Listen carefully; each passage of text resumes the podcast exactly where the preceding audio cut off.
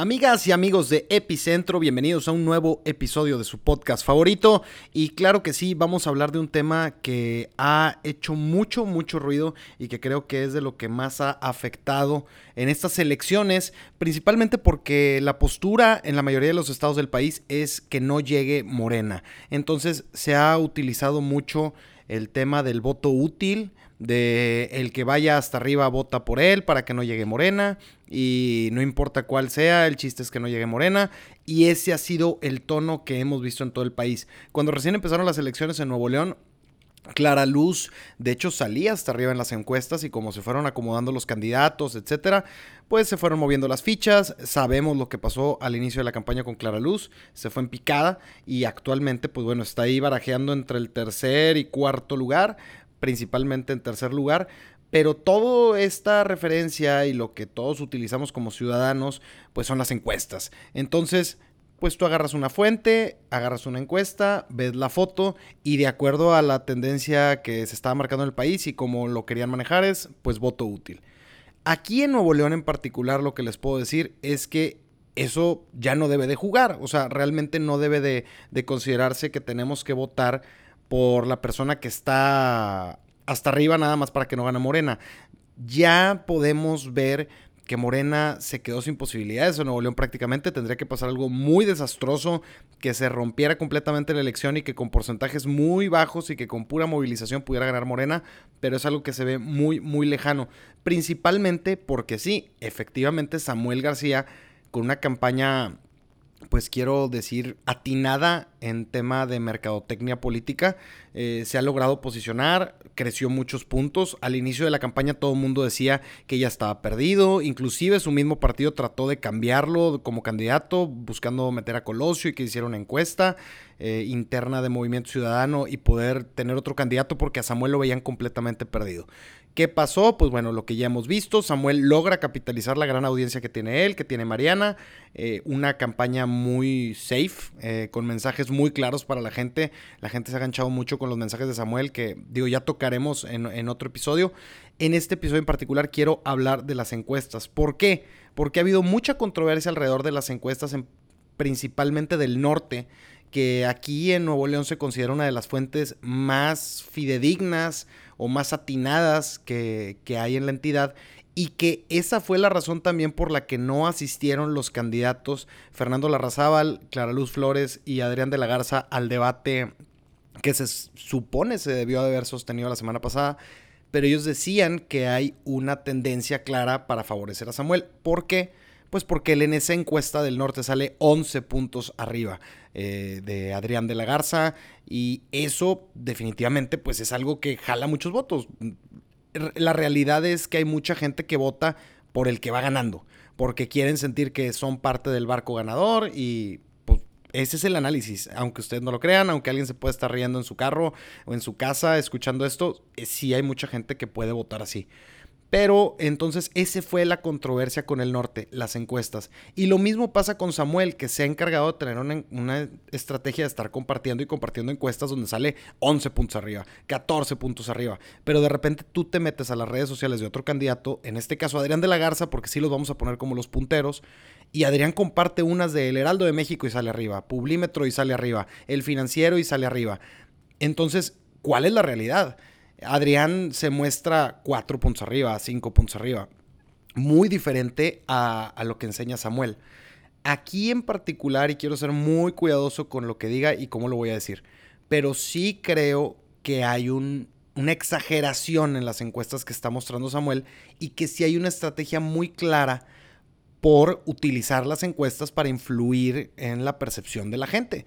¿Es una estrategia de mercadotecnia política válida? Sí es lo que debe ser o es algo real o como se deben de manejar las cosas, yo creo en lo particular que éticamente pues no.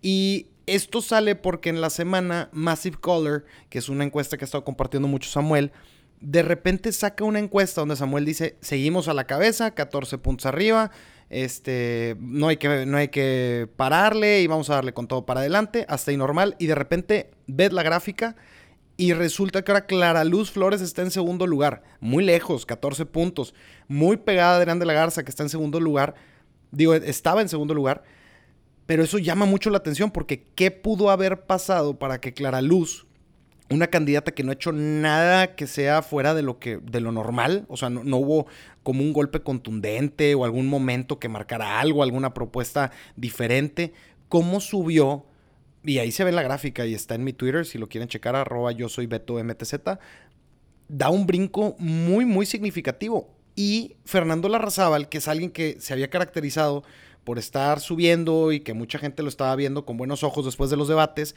resulta que se cae 15 puntos, lo mismo que sube Clara. Entonces Adrián se estanca, Clara sube y ahora aparece en segundo lugar. Aquí es donde a mí me llama mucho la atención. Yo no creo que se puedan mover así las encuestas cuando no pasó nada destacado. Faltaron los tres al debate, sí, pero pues le hubiera afectado a los tres. O Samuel se hubiera despegado muchísimo más. Y no, lo único que pasa es que Clara Luz Flores se pone en segundo lugar y aquí vuelve la narrativa que les platicaba al principio de que pues ahora va a ser otra vez, no podemos permitir que gane Morena, voten útil por Samuel García. Ya no va a bastar solamente con vamos arriba en las encuestas, sino ahora el voto útil. Es un juego total y absolutamente de percepción. En ese sentido, yo lo que los invito a hacer es revisar el, ejercicio realizado por el país. Lo compartí en Instagram, lo compartí en Twitter.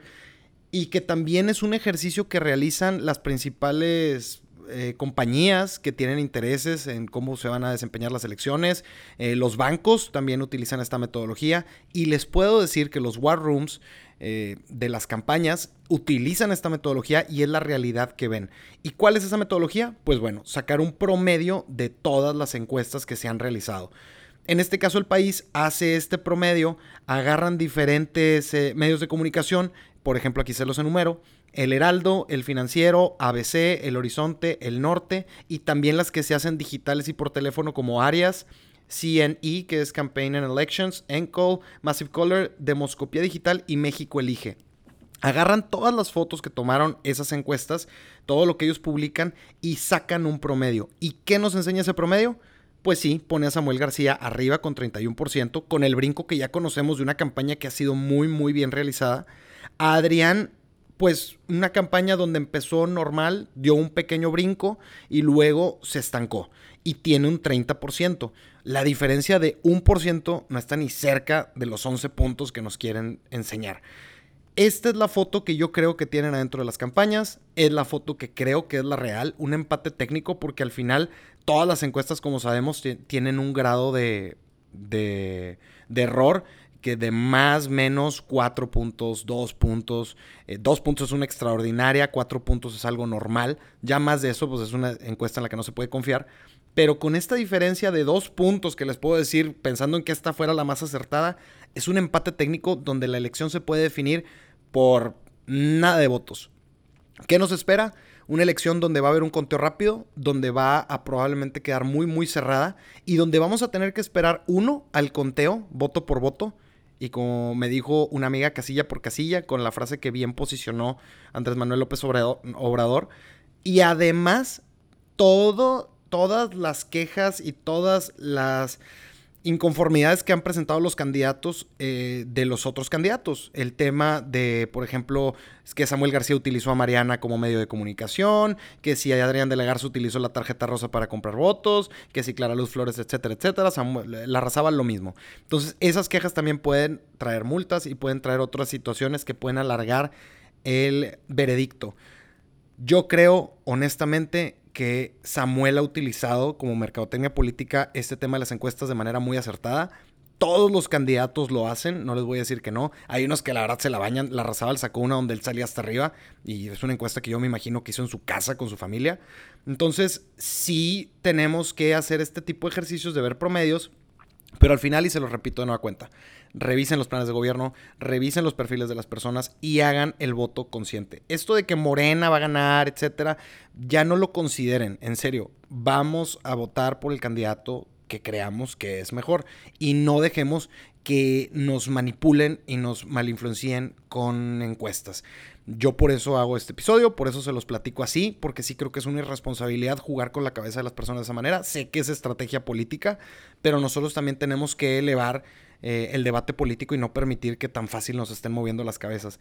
¿Y por qué les digo en particular que Samuel tiene una estrategia atrás de esto? Pues bueno, ustedes pueden revisar el día que Samuel saca el sencillo con un cantante de urbano, eh, un, eh, que no pegó como pegó la de Ponte Nuevo, Ponte León.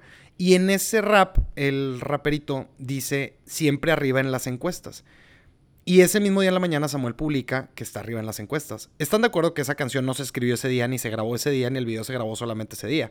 Y tú no puedes afirmar algo, ni ponerlo en una canción que va a vivir toda la campaña, a menos de que tú puedas controlar 100% de esa narrativa. Por eso creo que Samuel García, acertadamente para su campaña, porque sí se ha subido, ha utilizado las encuestas para mantener esta percepción de que va subiendo, va subiendo, va subiendo. Y si ustedes se fijan y lo checan en promedio, es el candidato que más publica encuestas. Y no porque vaya arriba. Honestamente, y se los digo de corazón, probablemente sí puede ir arriba, puede ir dos puntos arriba, puede ir cuatro puntos arriba. Muy válido, gran campaña. Pero para nada los números que nos están enseñando y que es una clara manipulación del voto.